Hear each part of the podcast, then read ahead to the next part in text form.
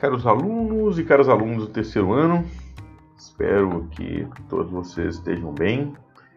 Espero também que para todos aqueles que realizaram aí o Enem, vocês tenham encontrado aí é, locais bem organizados e que aí a realização da prova tenha sido tranquila. E como combinado, estou aqui preparando para vocês um podcast é, das questões relativas ao capítulo 8. E caso ainda fique alguma dúvida sobre alguma questão, vocês devem entrar em contato comigo, que a gente pode aí marcar um atendimento é, síncrono ou posso responder vocês aí por escrito também. Então vamos lá.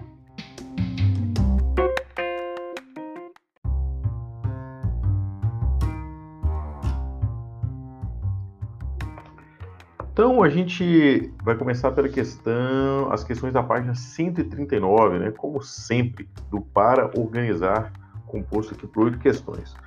Então nós temos a primeira pergunta é a seguinte: Durante 45 anos, Estados Unidos e União Soviética se enfrentaram no plano político, ideológico, econômico e cultural. Embora nunca tenham entrado diretamente em guerra um contra o outro, foram protagonistas do que ficou conhecido como Guerra Fria como os estudos mais recentes explicam esse conflito, né, a Guerra Fria? Então aqui vocês deveriam dizer o seguinte: os estudos afirmam que o conflito entre os Estados Unidos e União Soviética ocorreu porque ambos tinham interesse em garantir áreas de influência no mundo, gerando um conflito pela hegemonia mundial. Assim, os estadunidenses queriam garantir seus interesses na Europa Ocidental, na América Latina e no Japão. Para os soviéticos, tratava-se de manter a hegemonia, principalmente nos países do leste europeu.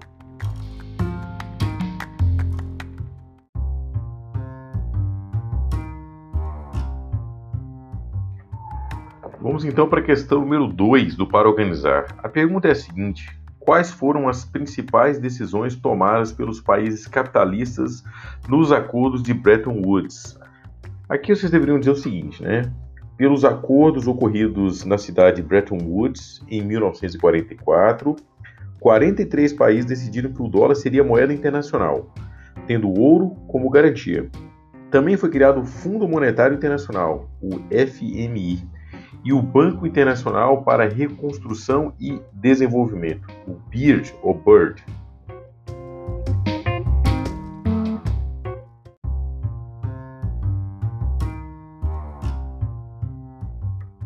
Avançando agora para a terceira pergunta do Para Organizar da página 139, nós temos o seguinte: Quais são os fundamentos do Plano Marshall?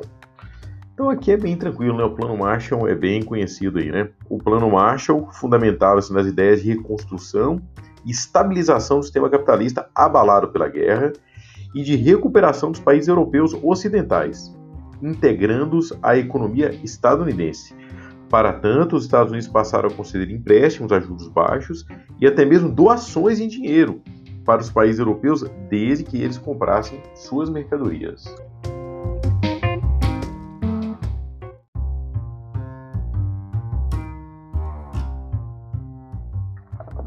Avancemos agora então para a questão 4.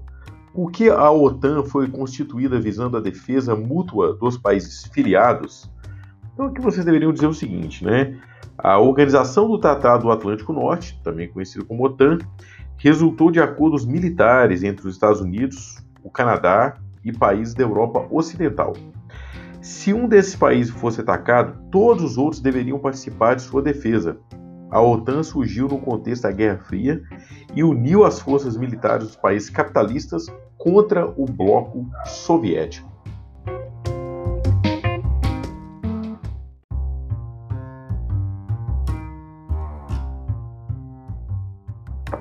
Então vamos agora para a questão 5, lá da página 139.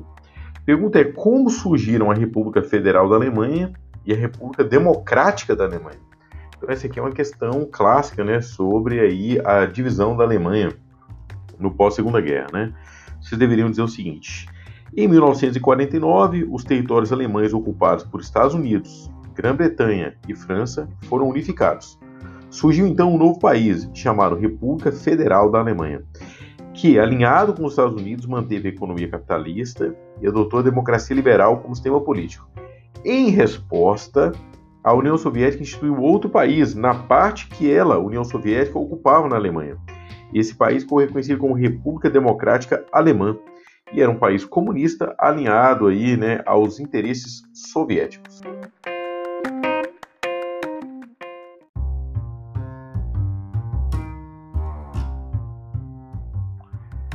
Vamos então agora para a questão 6, né, que pergunta o seguinte: No contexto da Guerra Fria, por que um muro foi construído dividindo a cidade de Berlim? Então vocês deveriam dizer o seguinte: após a Segunda Guerra, a Alemanha foi dividida em quatro regiões que seriam controladas por Grã-Bretanha, França, Estados Unidos e União Soviética. A mesma divisão foi aplicada à capital Berlim, encravada na área sob controle soviético.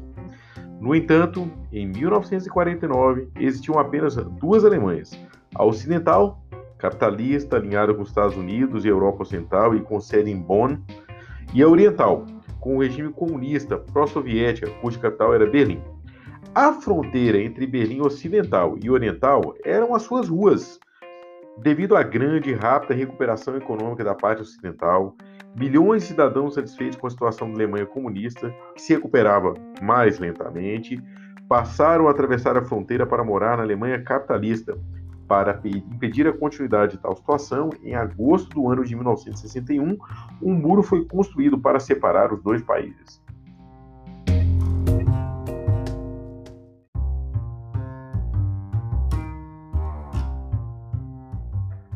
Avancemos para a questão 7.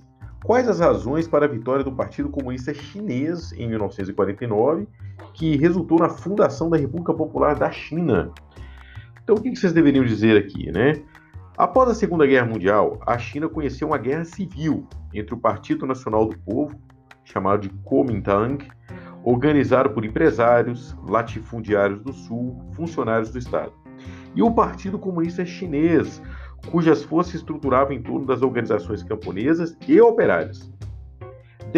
Derrotado pelo Exército Popular de Libertação, força militar do Partido Comunista Chinês, Chiang Kai-shek, que é o líder né, do outro partido, né, o Partido Nacional do Povo, ele se refugiou na ilha de Formosa, atualmente aí nós chamamos de Taiwan, fundando a República da China.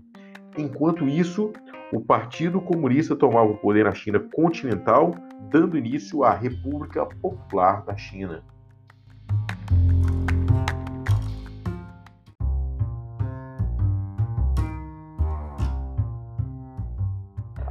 Avancemos então para a última questão do para organizar, da página 139, de número 8. Também no contexto da Guerra Fria surgiram a Coreia do Sul e a Coreia do Norte. Explica os motivos que contribuíram para essa divisão na Península Coreana e para a guerra que ocorreu naquela região entre 1950 e 1953. Então aqui vocês deveriam dizer o seguinte, né? A divisão da Coreia tem relação com as disputas de zona de influência entre os Estados Unidos e a União Soviética no pós-Segunda Guerra Mundial. Assim, essa divisão foi acordada na Conferência de Alta e Potsdam, quando Churchill, Stalin e Roosevelt, e depois Truman, né, que é quem sucede ao Roosevelt, né, depois da morte do Roosevelt, estabeleceram a divisão da península no paralelo 38. O norte da península coreana seria um regime comunista sob a influência da União Soviética, e o sul capitalista e apoiado pelos Estados Unidos. A guerra ocorrida na região entre 50 e 53 também se estruturou com base na disputa hegemônica da Guerra Fria, já que a Coreia do Norte invadiu a Coreia do Sul com apoio de Stalin, a fim de unificar a península sob o regime comunista. O governo dos Estados Unidos não aceitou a invasão e atacou as forças militares da Coreia do Norte. Ao final do conflito, os limites entre os dois países retornaram ao chamado Paralelo 38.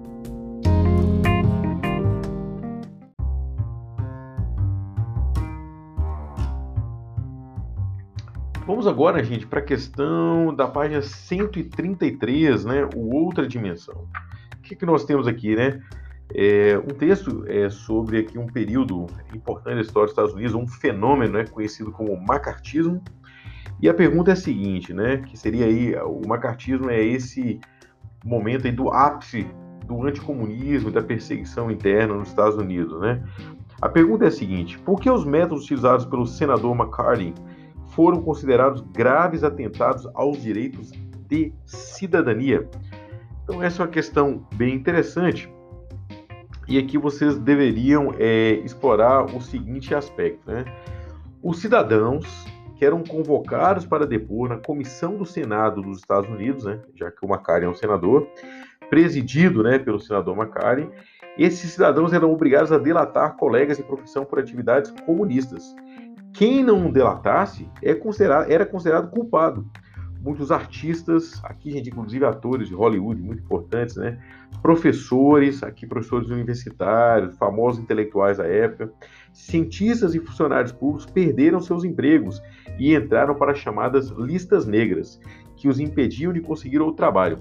As, as perseguições prejudicaram a vida de milhares de pessoas.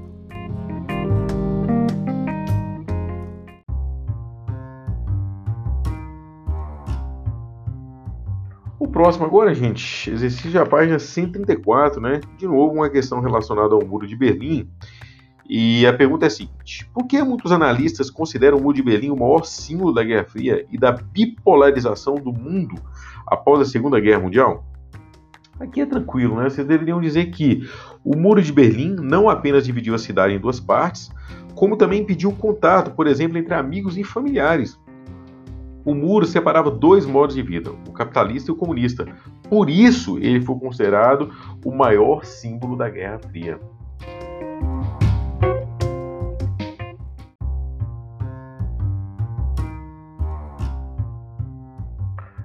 Agora vamos para a página 137, né, gente? Que nos pergunta o seguinte: Como explicar a noção de ajuda utilizada nas duas visões de mundo referidas no texto?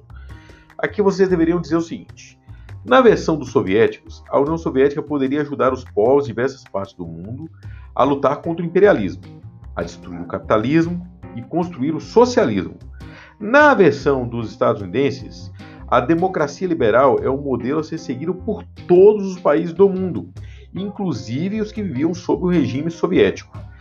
Os Estados Unidos, nesse sentido, deveriam ajudar os povos do mundo a preservar o capitalismo e construir regimes com base na democracia representativa.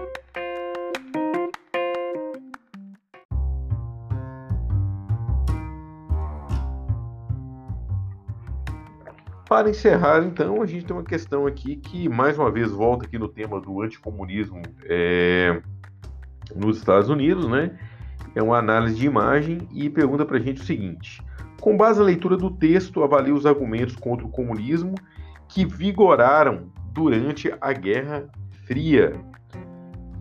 Gente, aqui era, era uma questão aqui que vocês é, poderiam aqui explorar de, de diversas maneiras, né?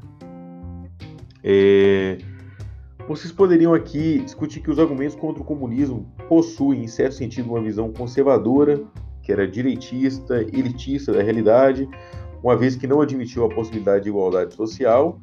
E vocês também poderiam aqui explorar a ideia de que é, esses argumentos né, anticomunistas apontam para o período do extremismo, que transforma ideias progressistas e projetos igualitários em ditaduras, como ocorreu no regime comunista da União Soviética.